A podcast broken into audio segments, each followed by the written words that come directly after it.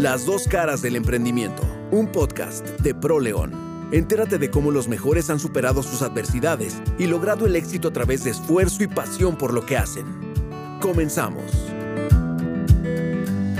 Hola, ¿cómo están? Espero muy bien. Con el gusto de saludarlos, les doy la bienvenida al episodio número 18 de Las dos caras del emprendimiento por ProLeón. Soy Chava Tobías y para mí es un verdadero privilegio contar con la presencia de Ale Aguilar, una de las máximas representantes del pádel en el país, que viene a compartirnos una historia de disciplina y pasión que la ha llevado a ganar varios de los torneos más importantes de México. Ale, bienvenida. Muchas ¿Cómo estás? Gracias, muy bien, gracias por el espacio, por tenerme aquí, de verdad es un privilegio.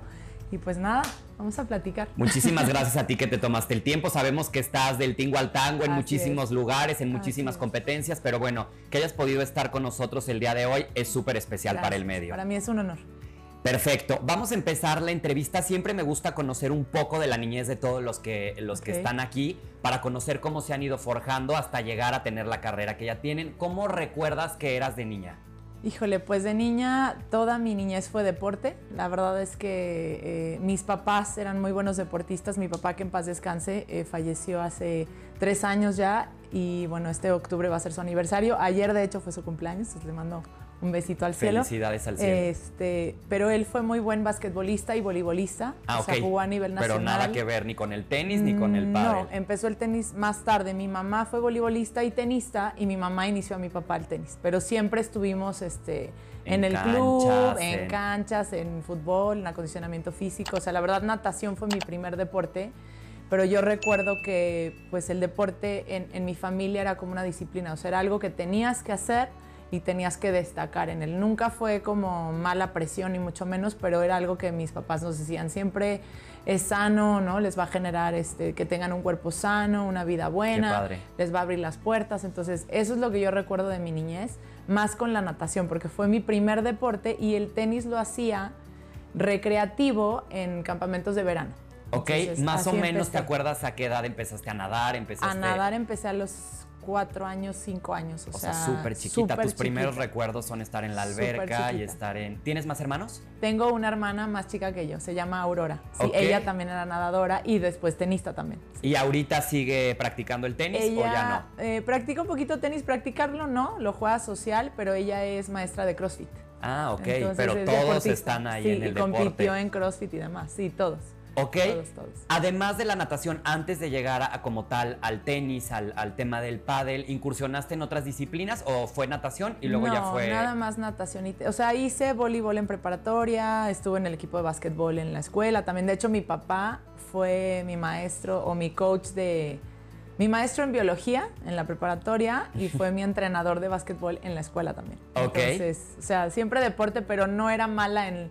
Sea, en cualquier deporte era buena, pero yo creo que porque era atleta más bien. Justo eso es lo que quiero saber, digo, porque se ve que en tu familia era, pues prueben todos para ver cuál de estas disciplinas Sí. es en la que van a destacar o en la que es. quieren hacer una carrera como la que tú has hecho. es. ¿En qué momento es que tú te das cuenta, digo, de todas las que fuiste probando, que estuviste en la natación, que a lo mejor probaste en el voleibol, que dijiste, en la cancha de tenis es donde realmente siento una pasión y donde creo que lo puedo hacer mejor que en todas las demás? Pues fíjate que rara, pasó todo raro porque yo era nadadora y era muy buena de infantil, o sea, fui a muchos nacionales, íbamos a un torneo que se llamaba Nuevos Valores, donde ahí sí eh, había una alarma, me acuerdo que sonaba ¡uh! durísimo cuando rompías récords, ¿no? Entonces para mí la natación era lo máximo, yo quería ser muy buena, llegué a decirle a mis papás, me acuerdo que le platico ahora a mi hija, la grandecita Isabela de nueve años, Digo, yo a los ocho años, nueve, me acuerdo que yo iba a entrenar dos veces al día. O sea, yo me paraba tempranísimo, antes de la escuela, mi entrenador pasaba por mí a mi casa, ¿A entrenaba cuatro y media de la mañana. Madre. Y a los ocho, nueve años. O sea, es muy chiquito, pero yo le decía a mi mamá, yo quiero ser campeona, pero de esas que salen en la tele, ¿no? Ese era mi, mi sueño. Sí, de que con olimpiadas. Y casi, después casi. de la escuela iba yo a nadar otra vez. O sea, entrenaba cuatro o cinco horas al día a los 8 o 9 años. Y era muy, muy buena. A los 10 años, eh, aún en una fiesta infantil, atravesé una puerta de cristal y me corté el brazo. O sea, iba corriendo, no vi la puerta. Sí, que es muy y común que hice pasa esto, eso. Y de hecho tengo la cicatriz del codo hasta casi la axila. Sí, o sea, sí fue O sea, fue algo muy fuerte. muy fuerte. Y llegando al hospital, mis papás ni siquiera estaban con nosotros, nos habían dado permiso de ir, no localizaban a mi mamá, que era de hecho, ella tenía el laboratorio de, de química farmacobióloga en esa clínica, pero pues le hablaron, doctora, su hija está acá, y pensó, la, la hermana, porque mi hermana es súper... Inquieta. Así inquieta, ¿no? Seguro una fractura, no, no, no, vienen cinco, cinco doctores, ya van a operar, anestesiólogos, dijo, ¿qué pasó? Se cortó el brazo a Alejandra, ¿no? Entonces mi tío... No, ya me imagino la No, no, no, sangre no, y demasiada todo, sangre, digo, mi sí hermana algo iba atrás de mí corriendo, se desmayó, o sea, fue una locura.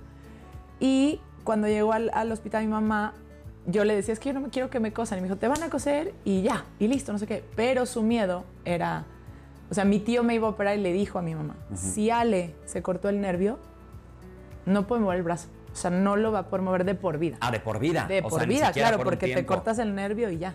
Entonces... Y tú sin visualizar a lo mejor todo lo que estaba pasando, No, tú eras como de yo me voy a mi decía- casa al ratito Sí, yo me ya. acuerdo yo que decía, yo no quiero que me cosan, yo no quiero que me cosan. Yo, o sea, yo nada más decía eso mi mamá me dijo, te van a coser. O sea, Sí. ya ponte en la cabeza que te van a coser y ya, o sea, te va a ir muy bien. Al otro día, o sea, me anestesiaron. Aparte, había comido muchos como chocobananas, entonces no podían anestesiarme completa y me acuerdo que yo sentía las tijeras, entonces me dolía. Yo me acuerdo que me inyectaban acá, me inyectaban las piernas. Tú obviamente sin saber que No, pudiera no, tener no. una consecuencia más No grave. tenía yo o sea, fue nada más Nada. te vamos a operar y ya. Así es. Y al otro día me desperté, me acuerdo, mi papá me dijo, o sea, eres una persona muy bendecida y muy suertuda. ¿Por qué? Me dijo, puedes mover el brazo. O sea, fue solo, o sea, el nervio, mi papá me dijo, es como un hilito Sí. y es como si tuvieras ursuela en un pedazo de cabello. O sea, se partió a la mitad, pero fue nada. Sí, que si hubiera O sea, llegado un poquito sí, más, ya, a lo hubiera mejor hubiera sido otra historia. Entonces, obviamente me reconstruyeron el músculo, me cosieron por abajo y luego por encima la piel. O sea, tuve, no sé, ciento y tantas puntadas, ni me acuerdo. Sí, se ve, pues es Y, todo el este, brazo. y fue ahí mismo, fue cuando yo estaba, pues se puede decir, en la cima de mi carrera de, de juvenil o infantil, porque estaba yo nadando en infantil, pero subía yo a la categoría juvenil y ganaba yo esa categoría. Porque digo, ah, digo, perdón que te interrumpa, en el deporte entre más chico empiezas, Claro, o sea, el pico es muy temprano, no es, es. que vayas creciendo y a lo Sí. mejor a cierta edad ya vas a Sí, estar muy maduras arriba. muy rápido. Maduras muy o sea, rápido. Puedes competir con más grandes siendo chiquito y puedes hacer los tiempos de, de esos chicos. Pero bueno, al final de ahí un año estuve fuera Para. de la natación, parar totalmente. O sea, empecé a hacer cosas con la izquierda, aprendí a escribir con la izquierda, comía con la izquierda y terapia, ¿no? Era mueve los dedos y empecé con los dedos, o sea, así. Y luego me llevaron a México porque tengo cicatrización queloide. Ajá. Entonces, el queloide se te, como que se te infla Sí. y se me puso color así, de este color, toda la cicatriz. Morado. Tuve que ir con especialistas, me pusieron una banda elástica y me ponían, me acuerdo, unas tiritas de silicón Sí, para que se estirara la para piel. que se y se aplastara Se porque se me estaba saliendo la y me decían tenemos que volver a operar no sé qué entonces yo le decía a mi mamá yo no quiero que me operen Sí, y me no dijeron no, terminar bueno al final yo le digo si se me nota no me importa porque Claro. me decía el doctor vas a crecer y se te va a ir quitando no Totalmente. pero bueno el chiste fue que que a mí no me gustaba la banda porque todo el mundo me decía "Ah, es que tienes el brazo como biónico me decía no así pues no me gustaba o sea como tipo no, bullying no bullying pero bullying y empecé a hacer eh, natación de nuevo, pero yo le decía a mi mamá, es que ya no me encanta, o sea, ya no, no lo hago con tanto gusto. Y me decía, ¿por qué? Le digo, es que todas las chicas a las que yo les ganaba, ya me ganan, por Sí. mucho. O sea, volví a calificar a nacionales, volví a hacer todo, pero a los 11, 12 años le dije a mi mamá, ya no, no quiero. Y mi papá me acuerdo que me dijo, pues escoge otro deporte y en ese, medallas, trofeos, tienes O que sea, vas a volver a destacar. como lo estabas en lo haciendo en la quieras. natación. ¿Y cómo fue? Sí. Ahorita me vas a contar cómo empiezas ya con la otra disciplina, pero ¿cómo fue para ti este año donde, digo, a lo mejor eras muy niña y las cosas las ves completamente diferente a cuando eres un adulto, pero ¿cuál era ese sentimiento? ¿Te acuerdas qué sentías de haber tenido ya esa Ay, carrera ya tan feo. trabajada que digo, tantas desveladas, digo, desmañanadas, Mañana. Tantas, tantos entrenamientos, tantas competencias, ya casi a punto de llegar a lo mejor a competir en algo muy grande Sí. y decir, tengo que parar. No, pues sí, me acuerdo que, pues digo, no lo puedo llamar depresión porque en ese momento no, No te das sabes, cuenta que es eso, ¿no? Pero sí me acuerdo que era mucha tristeza y, y mi mamá me decía, no importa, o sea, tú sabes que eres buena, ¿no? Entonces, escoge otra cosa y aprende, o sea, vas a aprender. Y pues sí, o sea, la natación nunca la dejé, o sea, de hecho hasta irme antes de universidad seguí haciendo natación entrenamiento porque hacía acondicionamiento físico y iba a las clases de natación pero ya no competía. Y mi mamá jugaba tenis y mi papá aprendió jugando con mi mamá. Entonces los dos jugaban tenis. Entonces no la vivíamos en el club. Entonces yo dije, pues tenis, yo quiero tenis. Voy a o sea, probar. voy a empezar y a ver qué pasa. Y este, y había buenos maestros que venían de Pachuca. Yo soy de Hidalgo, entonces entrenábamos ahí. Y un amigo de mis papás, que era muy, muy bueno, me dijo, ¿sabes qué? Yo te voy a entrenar, porque yo veo que tienes ganas. Tenía yo 12 años, 11, 12 años. Y mi primer nacional de tenis fue a los 13. O sea, en un año... En un año ya pude competir a nivel alto y en ese primer nacional llegué a semifinales. O sea, le gané a unas chicas que estaban sembradas, dos o tres.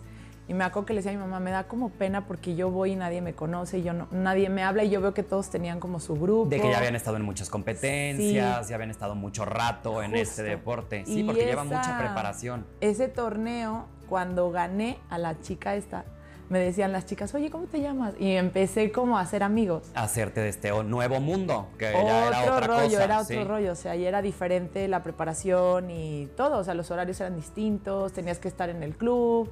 Y ya después, por ejemplo, la, la asociación de Hidalgo me decía, viaja con nosotros. Entonces empecé a viajar con la... Después de esta sí, competencia, de la después primera. esta competencia. Ok, rapidísimo Sí. vieron que, tenían, que tenías Sí. talento y no, vamos y aparte a hacer hice más muchos cosas. amigos, o sea, de verdad era padrísimo porque yo les decía a mis papás, ah, yo quiero ir a torneos y, y pues obviamente nosotros no éramos como que una familia muy pudiente ni nada y el tenis no es barato. No, nada barato. Entonces, Digo, ningún deporte no. es barato No, no, y para llegar a cierto nivel pues se necesita mucho Claro. patrocinio, mucho apoyo. Exacto. Que hay muchas veces que a lo mejor en este Yo país creo que ahí hace, frena eso a los falta. atletas. Ahorita me vas a es. platicar en Sí, qué forma, sí. porque digo, es importante que quienes vayan a ver o vayan a escuchar este episodio pues sepan dónde pueden encontrar apoyo en el caso de que quieran tener una carrera como la tuya.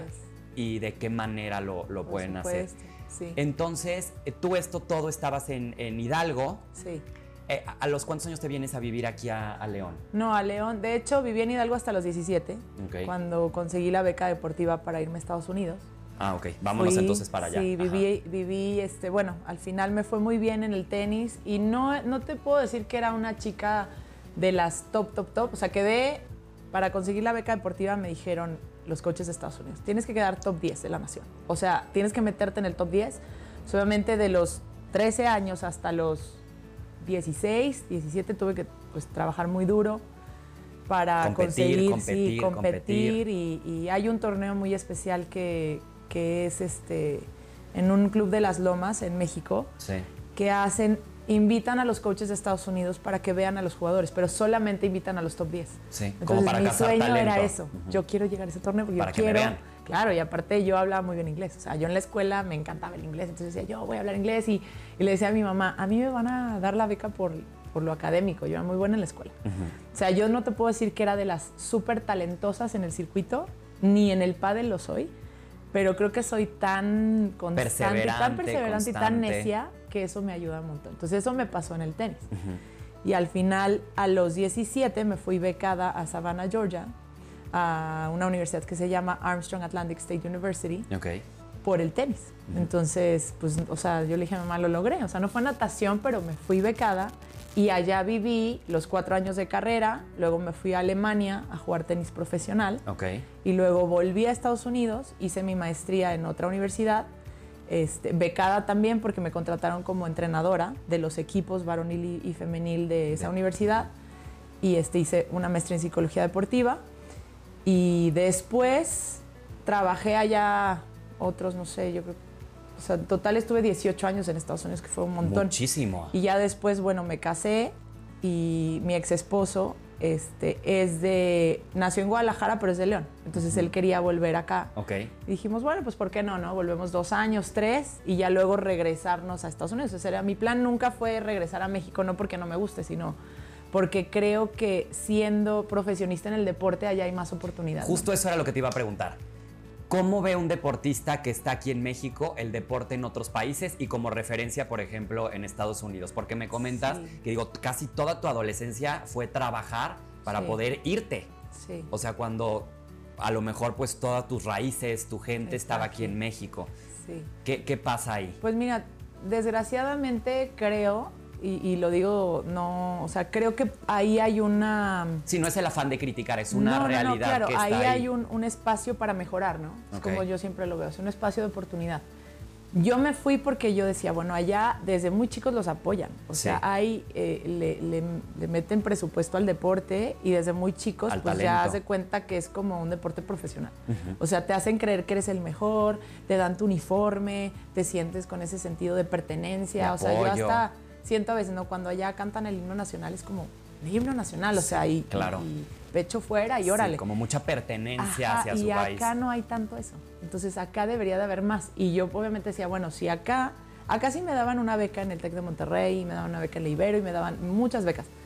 Pero yo también le decía a mi mamá, ¿sabes qué, mamá? Me, da, me daba miedo, en realidad, irme sola a la Ciudad de México. Ese era mi miedo. Yo le decía, no, es que sí quiero irme al TEC, pero el metro y el coche, no, o sea, eso era mi pavor. Y digo, ah, en esos tiempos era todavía mucho más peligrosa la Ciudad de México a lo que es ahorita, que la tienen un poco más cuidada, porque yo también me acuerdo de la percepción que se tenía de hasta cuando yo estudié la carrera, era todo donde quieras, menos a Ciudad de México. Bueno, pues así me pasó, yo creo. Entonces, pues también veía yo, ¿no? El deporte en ese, en ese entonces del tenis, pues el US Open, tú ves todo eso. Y yo decía, yo quiero estar allá. Y yo veía el tenis colegial que se transmite por los canales más prestigiosos de Estados Unidos. Sí. Entonces decía, yo quiero llegar a, eso. Y me encantaba el inglés. O sea, entonces yo decía, ¿por qué no? Pues si puedo irme, ¿por qué no? Y pues esa era, yo creo que decía, si me voy a dedicar a una profesión donde paguen bien, y yo quería hacer lo que me gustaba hacer, porque mi papá también me decía, estudia otra cosa, ¿por qué no estudias para medicina? O decía, es que como que sí, pero lo que me gusta es el deporte. O sea, yo quiero mm. hacer algo con lo que me gusta hacer. Y al final, bueno, fue la decisión que tomé de irme. Te digo, no es por, porque hay muchos tenistas muy buenos que estudian acá y se van a becas acá y les va súper bien. Pero yo creo que era más mi deseo de irme fuera y me decía, mamá, ¿cómo no te va a dar miedo estar acá y te vas a ir a otro país y no te da miedo? Le digo, pues no es que no me dé miedo, pero que es un deseo, como que era un sueño que quería cumplir. Ajá, era una meta que tú tenías. ¿Qué sientes que te perdiste? O sea, en todos estos años de adolescencia, donde, bueno, hay muchas fiestas, muchas cosas que es normal que los adolescentes viven. Digo, me imagino que para haber tenido la carrera que, tuviste y haberte podido ir a Estados Unidos, donde yo creo muchísimas personas aplican para este tipo de becas y poderlo lograr, es un trabajo de constancia y de perseverancia y de desmañanadas, desveladas. ¿Qué sientes que te faltó vivir? Pues esa parte de salir más, o sea, de sí, de la fiesta, de estar más con los amigos. O sea, sí salía, nunca he sido una persona muy fiestera, la verdad.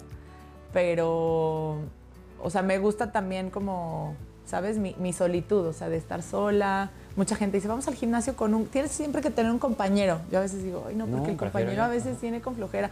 O sea, me gusta, pero digo, yo prefiero a veces hacer cosas sola.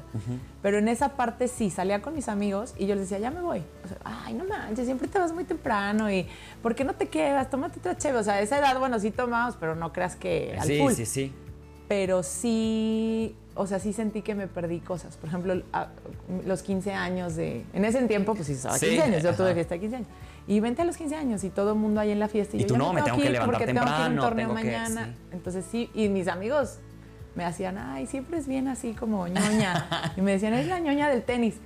Pero pues en, en, la, en el otro lado de la moneda, me acuerdo que mis papás siempre me decían, vas a ver que va a valer la pena. O sea, tú tranquila y vas a tener tu tiempo de, de festejar y de así pero sí, sí es difícil, o sea, sí siento que me perdí ahí un sacrificio, pero bueno, al final del camino es para lograr ciertas cosas. Así es. Cuando estuviste todos estos años en Estados Unidos, porque bueno, 18 años es mucho tiempo, seguramente viviste muchas cosas, ¿cuál podrías decir que es así como lo más importante que viviste estando allá? Ese sueño que a lo mejor tuviste de haber ido al US Open o a lo mejor de competir en cierta cancha, ¿qué momento recuerdas que dijiste, híjole, lo, estoy, lo soñé y lo estoy viviendo? Pues fíjate que cuando em, en la carrera de los cuatro años, eh, nuestro coach, a la par de, varias de nosotras, era nuevo, o sea, era un coach que ya traía una trayectoria, pero cuando yo llegué, él era coach asistente y ascendió a head coach. O sea, para, para ser head coach es, o sea, también es un trabajo duro. Sí tienes que tener mucha preparación y demás. Entonces con nosotros fueron, fuimos como los, los conejillos de indias, por decirlo así, ¿no? Y nuestro coach se basaba mucho en el acondicionamiento físico. O sea, decía, un tenista que pueda durar en cancha cuatro horas, o sea, y salga nuevo y al otro día pueda jugar un partido de cuatro, ese es el que va a ganar. Entonces a mí eso se me quedó muy grabado. No sabes cómo entrenábamos el físico. O sea, el físico era levántate a las 5 de la mañana. Yo decía, o sea, ¿viene natación que era lo mismo acá? Claro, yo decía, pues es lo mismo porque un, un atleta hace eso. Entonces, los cuatro años de, de, los nacionales, nuestro sueño como equipo era ganar el nacional, o sea, que era al final el último torneo del año. Y siempre llegamos en segundo lugar. O sea, nunca me tocó ganar el nacional con mi equipo. Sí. Y pues porque al final a la par, el, todos los equipos son muy buenos y siempre jugábamos contra Lynn University y BYU Hawaii. Sí, porque aparte el nivel de competencia es muy diferente. Muy sí, diferente. Es muy competitivo. Y es, es Ajá, muy, bueno. fuerte, sí. Eh, y bueno, nos quedábamos así de ganar. Y creo que es, ese fue, o sea, los eventos que más recuerdo.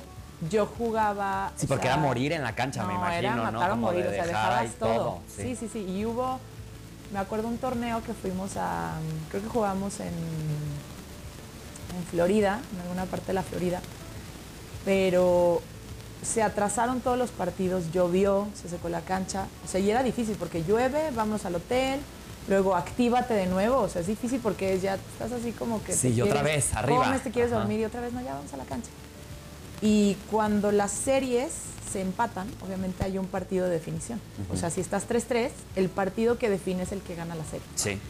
Entonces me acuerdo que mi coach me dijo, en este partido, Se la estrella todo. vas a ser tú. Y yo jugaba número 6, o sea, yo era el último lugar del lineup.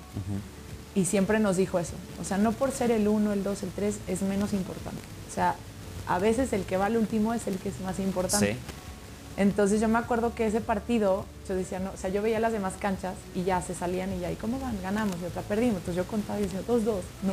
Y yo, a ver, Alejandra, tú tranquila. Entonces me acuerdo que llegó mi coach y me dijo, tu trabajo es aguantar la pelota lo más que puedas y que tu partido dure esas cuatro horas para las que hemos entrenado. Sí. O sea, tanto así.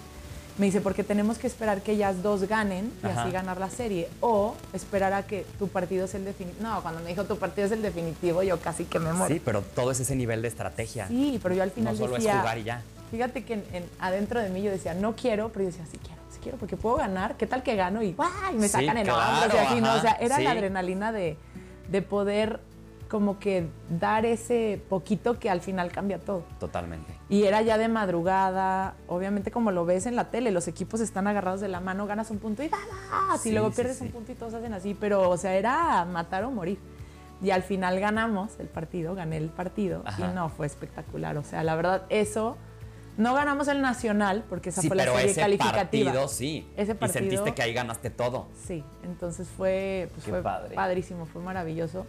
Y yo creo que esas son las experiencias que te marcan, ¿no? O sea, que dices, mira, trabajé tanto Y valió la pena. y valió estoy la pena aquí viviendo porque esto. perdí muchos partidos también importantes, o sea, unos importantes, unos no tan importantes, pero dije, no, este partido lo vale por todo lo que perdí, todo lo que entrené, todas las veces que me acalambré, todas las veces que cumplí en el fisio, o sea, eso, eso, es, eso vale. Totalmente. Entonces, yo creo que de, de eso me acuerdo mucho y también me acuerdo de un torneo invitacional que hay un torneo profesional en Delray Beach, que me mandaron invitación y fui, jugué en el estadio y todo. Esa fue también una, Que una cosa muy ahí padre. bien sí. especial. Sí, ya no estaba en college ni nada, pero, pero me invitaron a jugar como jugadora y obviamente llegas y, y te piden autógrafos y todo eso. Es padrísimo, la verdad que sí, sí hubo momentos así que, que recuerdas que Sí, dices que cómo lo viví. Ajá, no cualquier Sí. persona llega a este sí, punto. la verdad sí. ¿Cómo es que pasas del tenis a jugar pádel? Pues yo ya estaba en México, ¿Aquí en León? En León ya tengo más o menos siete años de vivir aquí. O sea, regresamos, ya nunca nos regresamos. Este, mi ex esposo y yo nos separamos acá y él, él vive ahorita en Playa del Carmen. Y pues yo aquí me quedé con mis dos hijas. Entonces, pues yo dije, bueno, al final estoy acá, hablo el idioma, me gusta el deporte, tengo que ver cómo... pues sí, y a- aparte mis papás viven en Hidalgo, entonces podía yo ir y venir. Sí, está muy cerca. Me quedé acá, dije, ya en algún momento me regreso, más porque mis niñas están bebés. Sí. Y no es lo mismo tener ayuda que irte a otro país. ¿no? Totalmente. Y hace como un año y medio o dos, este, empezó lo del pádel, o sea, algunas canchitas acá y unos amigos me decían, oye, vente a jugar. Fui un día dije, a ver, pues a ver qué es el pádel. Tú seguías jugando tenis. Sí, yo seguía entrenando tenis, jugando tenis y demás. Y compitiendo también en el tenis. Sí, compitiendo. Y fui y pues cuando vi la, pues, la cancha así con los cristales dije, ¿qué es esto? O sea, ¿cómo se juega? ¿no? Y me dijeron, Sí. no, tú nada más. Porque No se parece, pero no es igual. No, no es nada Sí, el igual, ¿eh? rebote, todo No, eso es completamente diferente igual, hasta los igual. puntos, sí. Entonces me dijeron, tú nada más no dejes botar la bola. O sea, que bote, pero pégale sin que pegue en la pared, en las paredes.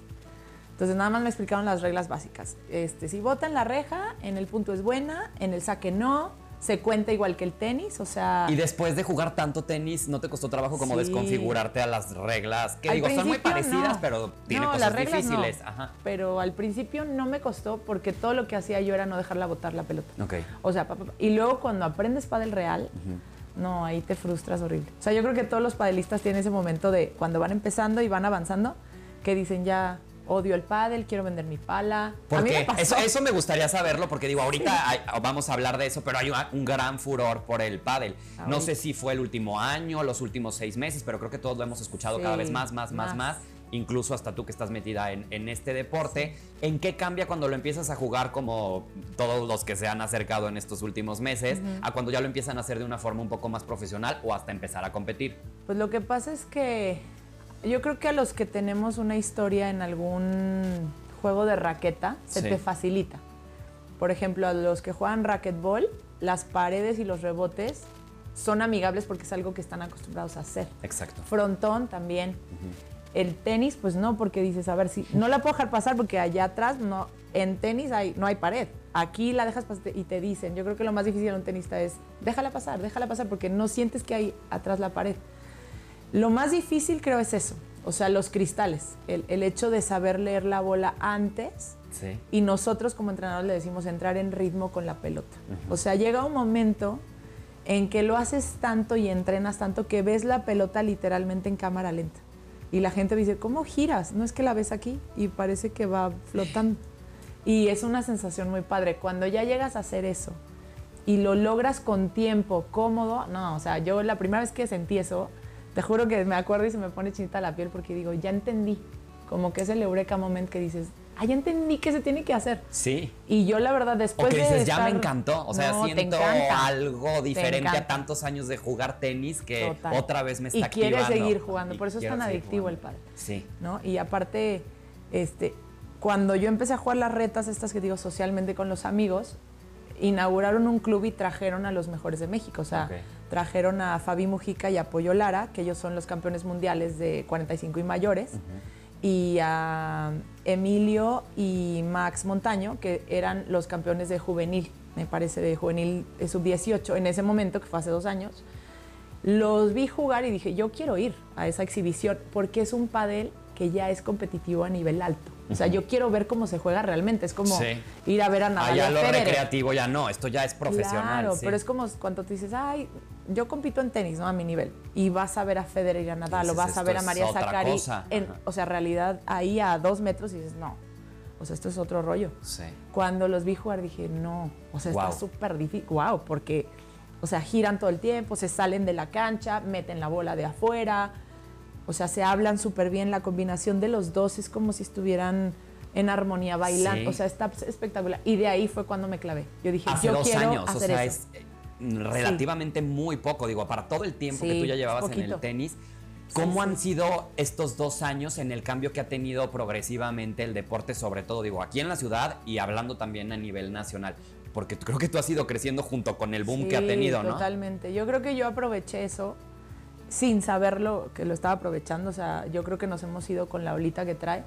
Eh, mucha gente te va a decir es la segunda o tercera ola de pádel en México. Sí hubo. Y en Sí. realidad, pues todo el mundo sabe esta historia. Nació en Acapulco, ¿no? Enrique Corcuera lo inventó. Y es un deporte que al final ellos se llevaron a España o a Argentina. Ahora está regresando a México muy, muy fuerte. Eh, y yo creo que es más como que la gente lo ve como recreativo. Entonces se han abierto clubes como decir, ay, no, pues para hacer ejercicio, porque el pádel está de moda, ¿no? Vas a escuchar esa frase Sí, sí, mucho, sí. está de moda. Como pero- muchas otras disciplinas, que no es moda, pero, pero sí yo tienen un creo boom, que ¿no? Yo creo que esto ya es para quedarse. O sea, yo esto ya también. es para quedarse sí como negocio, como social, como sano de yo quiero hacer deporte porque voy, no sé. Y es una gran opción. No, es que de repente van a desaparecer y van a cerrar No, las canchas. O sea, va a continuar va a continuar. Y a nivel competitivo también va, también va para arriba, ¿no? Totalmente. O sea, yo siento que también nosotros, como mexicanos, o sea, tenemos que abrazar este deporte Que y ver qué podemos hacer para regresarlo acá. Totalmente. O sea, no que le quitemos a nadie más, sino sí, el mérito, hacerlo pero fuerte hacerlo, aquí. sí, que es un, mucha gente a lo mejor, yo lo desconocía, ¿eh? que es ¿A un deporte, sí? creado en México. Yo Es eso no lo sabía. Y digo, lo he jugado. Y creo que lo padre, no, no lo he jugado a nivel profesional como lo haces tú, es que es un deporte muy dinámico, o sea que no te aburres. Sí, no. A lo mejor el, el tenis es un poco como más lento, este pues es rebote por todos Y lados. es que en el tenis es más difícil. O Sí. sea, por ejemplo, tener una buena carrera es de muchos años. O sea, la técnica correcta, la distancia, te exige mucho. Y por ejemplo, ahí, si vas con otros tres jugadores, vamos a pelotear. Y dos no son, no es que sean tan buenos, sino que no lleven como dos, tres años jugando, no, pues pum, y se aburren porque dices, no, es que no pasamos la bola ida y vuelta. Ajá. Y aquí en el pádel, desde la primera vez que tomas una pala, aunque le des mal, aunque le des mal, pa, pa, pa, ajá. y wow, no, otra vez. Entonces la gente se clava. Sí, Se clava porque es divertido, es inclusivo. totalmente. O sea, yo, por ejemplo, todavía a la fecha, a mí me encanta jugar con, con gente de diferente nivel, porque obviamente les ayudas, pero al, al final de cuentas, si está, por ejemplo, alguien que sea de mi nivel en el otro equipo, y yo con un principiante y ellos también, se vuelve competitivo el asunto. Sí, sí, O sí. sea, es como que no importa. Pero en otros deportes no es así. No, o no sea, se sí puede. Si no estás al mismo nivel, no puedes. y se vuelve aburrido. Y aquí puedes niños con mujeres, mujeres con mujeres, mixto, hombre-mujer. O sea, obviamente hay tus diferentes categorías ya en competición, pero yo tengo alumnas que ahorita que fue el circuito femenil llevan tres meses jugando, o sea, entrenando conmigo una vez a la semana y ya compitieron en un torneo. Y llegaron a cuartos de final. Entonces, oye, no, y ellas me dicen, se siente sí. como World del Tour y ya llegué a cuartos. Pero les digo, en tres meses. O sea, Es nada. imagínense en seis meses. Sí, lo que se Van puede a poder lograr. competir y a lo mejor llegan a una final o a una semi, no sé.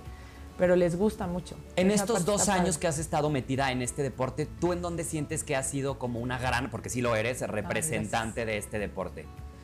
¿Cómo es, que se, ¿Cómo es que se da? Porque digo, como me lo platicas, empiezas a jugarlo de forma completamente recreativa sin Sí. imaginarte que van a hacer una carrera, que vas a ser una representante, Sí, que vas a estar no solamente con nosotros, sino en muchísimos medios. Yo he escuchado de ti, que has Sí, estado gracias. pláticas, que has estado como invitada en otros programas. Sí, ¿Cómo es que se empieza a dar esto y tienes este boom? Pues fíjate que, pues como te dije al principio, soy como muy competitiva, ¿no? Y muy necia. O sea, dije, bueno, a ver, si ellos lo pueden hacer, pues yo creo que yo también. O sea, yo, lo- los profesionales, ¿no? Y yo, yo de verdad no conocía a ninguna chica, ahora ya las conozco, las que están en el circuito femenil, que son muy, muy buenas. Pero eh, cuando vino Fabián Mojica y Pollo Lara, Fabián nos hizo favor de darnos unas clínicas, algunos que en un futuro queríamos ser entrenadores, ¿no? Y me acuerdo de esa clínica que me dijo, no, es que, ¿por qué pones el pie acá? Y es que no, esa bola no va acá. Y, no sé. Y yo sí le dije, a ver, dime, así honestamente. ¿Puedo o no puedo? Ah, no, tú dime, a ver, si yo me dedico a entrenar, o sea, obviamente soy mamá, tengo un trabajo, o sea, no voy a dedicarme ocho horas al día como un profesional, Sí. pero si me dedico a esto, ¿en cuánto tiempo puedo mejorar y competir en un torneo alto nivel? Me dijo, en un año. Me dijo, pero tienes que entrenar por lo menos dos horas al día con alguien que sepa pádel. Tienes que hacer obviamente tu físico. O sea, me dijo, y si es que es muy... Me dijo algo que me acuerdo mucho. Tienes que desaprender Para todo lo del tenis lo que te para, decía, para volver a aprender. aprender, sí. O sea, y si vas a hacer pádel, no juegues tenis.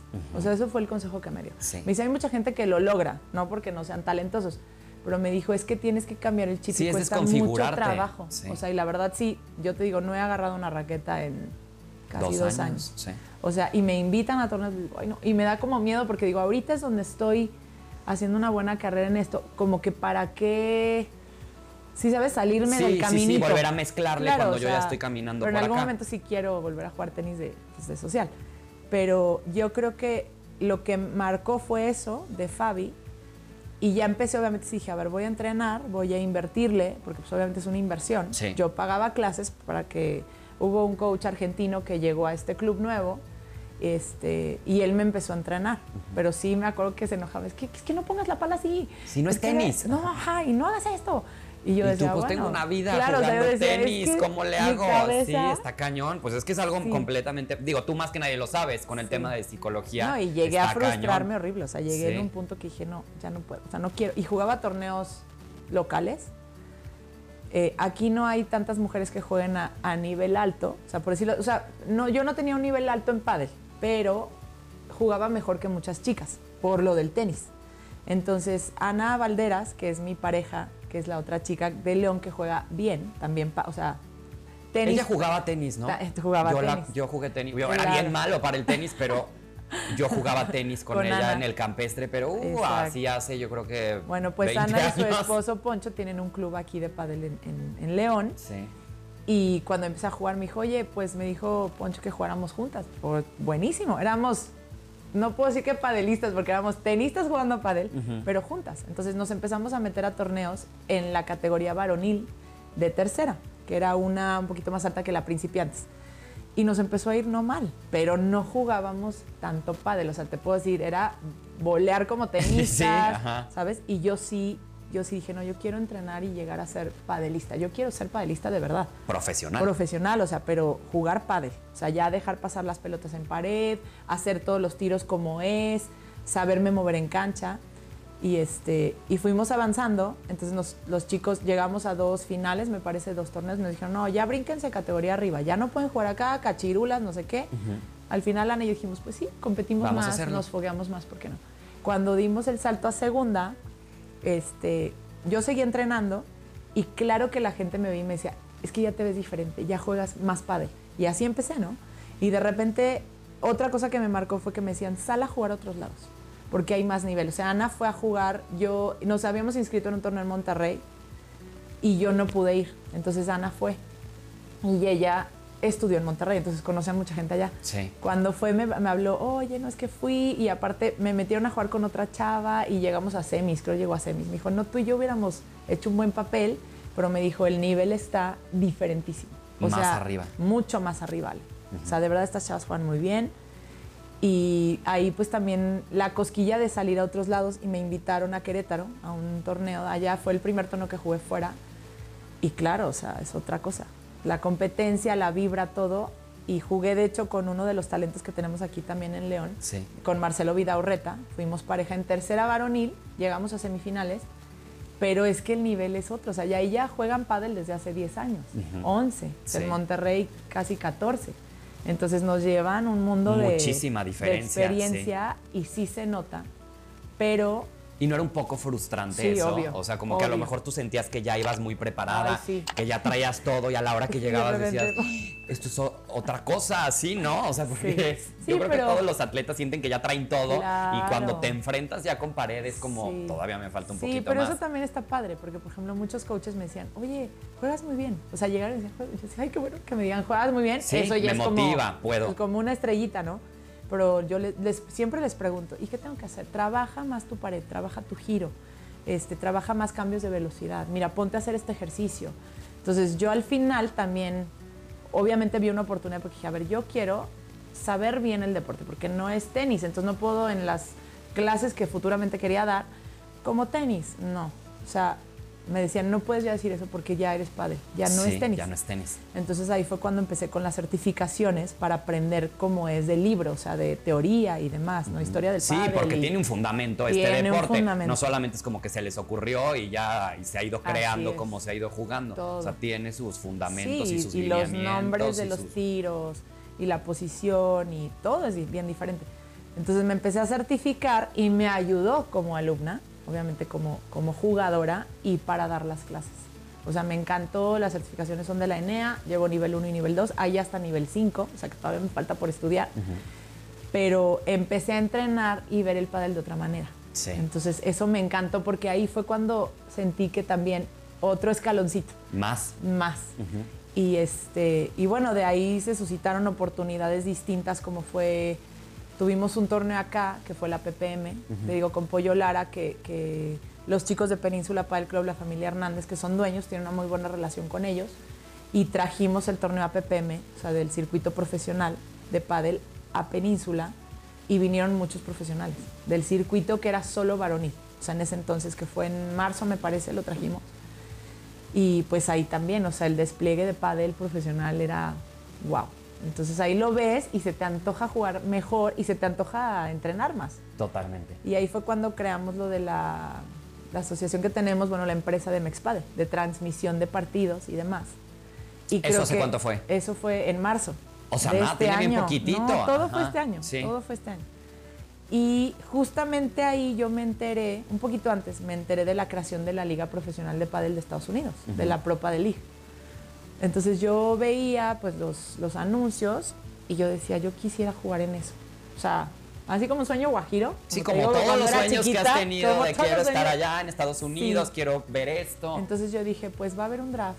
Y ahí dice, aplica con un video, ta, ta, tan, y mandé mi información. Y entonces, este, pues dije, yo pensando, dije, no, no vieron a hablar porque pues hay unas chavas que ya veía yo los videos de los futuros candidatos y decían, no, pues tienen pádel desde España, pádel desde Argentina, llevan desde chiquitas. Dije, no, pues no. O sea, no me di por vencida, pero dije, bueno, pues qué tal, ¿no? Y varios amigos míos que viven en Estados Unidos, que fueron extenistas, Paco Riverol, José Pablo Arispe, están en Estados Unidos y juegan pádel a muy buen nivel.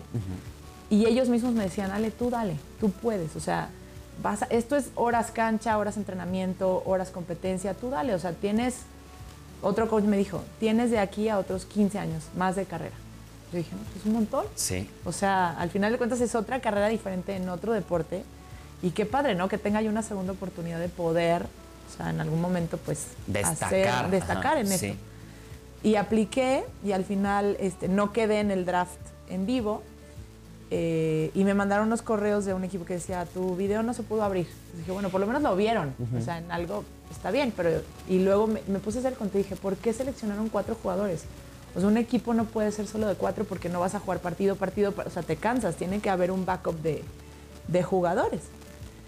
Y me mandaron un correo de un equipo y me dijeron, oye, están buscando una chica, preferiblemente mexicana, para un equipo mexicano de Cancún Güey. Entonces se pusieron en contacto conmigo. De verdad yo no podía creer porque dije, no, me, Sí, me ¿cómo escribió llegó uno de los dueños, Ajá, sí. ¿no? Ahí hablando con él durante el torneo de transmisión. Entonces yo decía, pues estoy, y le dije, no, es que estoy, estoy trabajando, pero tú dime qué, qué te envío. No, te voy a mandar el teléfono del coach, habla con él, porque hay un protocolo. Y me mandaron, lléname estos, estos papeles, pero te lo juro que en el minuto me puse tal, oye, qué eficiente eres. Yo dije, no, pues yo quiero estar ahí. O sea, yo tengo que demostrar que de verdad quiero. Sí. Y luego me pidieron que grabara un video, luego me pidieron que me grabara jugando un partido completo y justo ese día la producción de, de Mexpadel me dijeron, no, ya tenemos todo aquí y juegas en cancha 2. O sea, jugaba yo el torneo ese día. Grabaron todo mi partido, lo mandamos y a los 3, 4 días me hablaron, oye, ¿sabes qué? Sí queremos que vengas a- al A equipo, jugar, a ser parte del sí. equipo. Entonces yo dije, yo como sea, yo voy de aguadora, de barrendera, pero yo quería Pero estar voy, ahí. ajá. Porque es una liga que obviamente va a abrir el mercado de Estados Unidos y es la primera liga profesional de la historia. O sea, yo dije, estar ahí es, es historia, o sea, ya, hice- ya hice historia. Todos los que fuimos hicimos historia. Sí. Y fueron siete equipos, de hecho le, le llaman, este, o sea, ya tiene ahí su nickname. Eh, cuando me fui, o sea, obviamente me tocó jugar con, entrenar con jugadoras mucho mejores que yo, pero al final jugué y yo dije, no estoy tan mal. O sea, no me hicieron pedazos, Pedazos. ni perdí cero y cero, ni nada. Y el formato de competencia permitía competir a muy pocas jugadoras. O sea, porque fue la primera liga, obviamente ya cambió el formato, este, ya va a ser 12 equipos en lugar de 7. O sea, ya es, esto va avanzando y va creciendo. Ya de hecho acaban de salir que contrataron a dos eh, jugadores retirados del World Padel Tour que fueron número uno del mundo para el siguiente año. O sea, esto va muy Que fuerte. vuela, O sea, sí. muy fuerte. Pero esa oportunidad para mí fue wow. Y también porque conocí, por ejemplo, a Ana María Cabrejas, que es la mejor jugadora de México, a Belén Fernández, que es una de las mejores jugadoras de México. Sin, sin haber tenido yo esa oportunidad no hubiera podido conocer a estas chicas. O Totalmente. sea, a otras chicas españolas, a Carla, a Ana Cortiles, a, Manolín. Conocí a muchos chicos que juegan el circuito acá, que son pros. Y pues también aprender, ¿no? De ellos. O sea, yo dije, a lo mejor yo no estoy al nivel todavía, pero pues sé que puedo llegar a ese nivel en, en un tiempo. O sea, no Sí, está totalmente, como ajá. que dices, no, inalcanzable. No, no está inalcanzable. Y seguramente sí, digo, este deporte va en crecimiento, es relativamente corto el tiempo que tú Sí. llevas en esto y Muy todo lo que se ha logrado ha sido pues impresionante. Claro.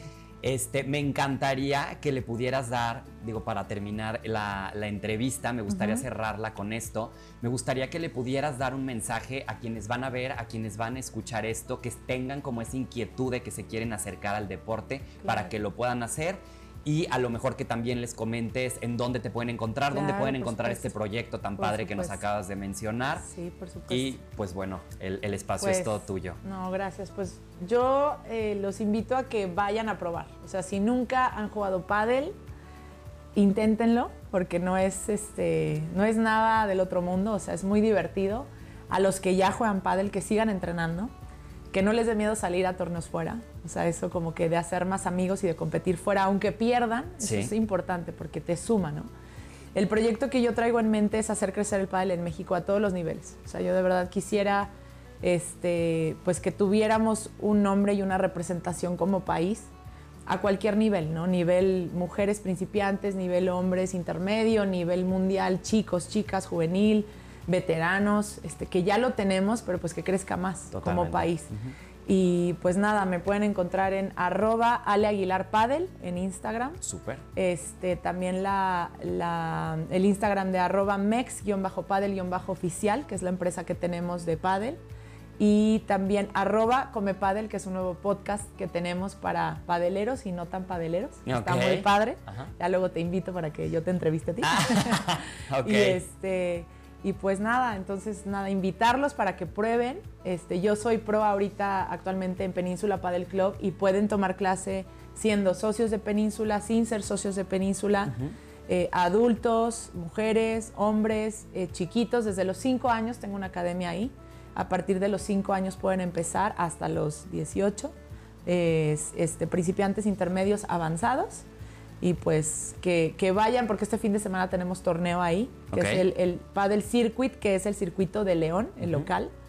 Y viene gente de otros lados también, pero los invito, es gratuito. Y que en tus redes estén también ver. al pendiente de Sí, todos los claro. eventos que vayan a tener es, sí, próximamente. ahí yo usualmente anuncio los torneos que hay fuera, que hay aquí. Este, entonces ahí estén al pendiente, a veces subo videos, este, ya va- me dijeron que tengo que subir unos videos chistosos porque me salió el, el alter ego mío es Anastasia, es una jugadora muy agresiva y Ah, una maestra muy regañona. Para me que la dijeron- conozcan sí, ahí me por dijeron, medio de sube tus redes". Anastasia, entonces estén pendientes porque ya vieron un video de Anastasia. Padrísimo. Sí. Pues muchísimas Así gracias, Ale. No, Muchas gracias. gracias. otra vez por estar aquí con nosotros, por tomarte el tiempo para hacer esta entrevista. Muchas Seguramente te vamos a volver a entrevistar en cierto tiempo. Ojalá que sea muy pronto para que nos vuelvas a contar de los nuevos éxitos que vas teniendo. Y pues de verdad te lo agradecemos. No, Espero que quienes vayan a ver, que vayan a escuchar esta entrevista, se inspiren con la historia tan increíble que tienes, que yo creo que se ha construido con base a constancia, con- eh, en base a, a perseverancia. Así Y es. pues bueno, cualquier persona yo creo que se puede acercar a ti, porque aparte Así sé que eres un excelente coach, eres una gracias. excelente maestra. Y pues bueno, muchísimas gracias. Espero que, que disfruten mucho de este contenido. Si les gustó, espero que le den like, que nos sigan y que bueno, escuchen todos los episodios que tenemos disponibles para ustedes. Por Muchísimas gracias. Gracias, Ale. gracias a ustedes por Padrísimo. el tiempo y el espacio. Gracias.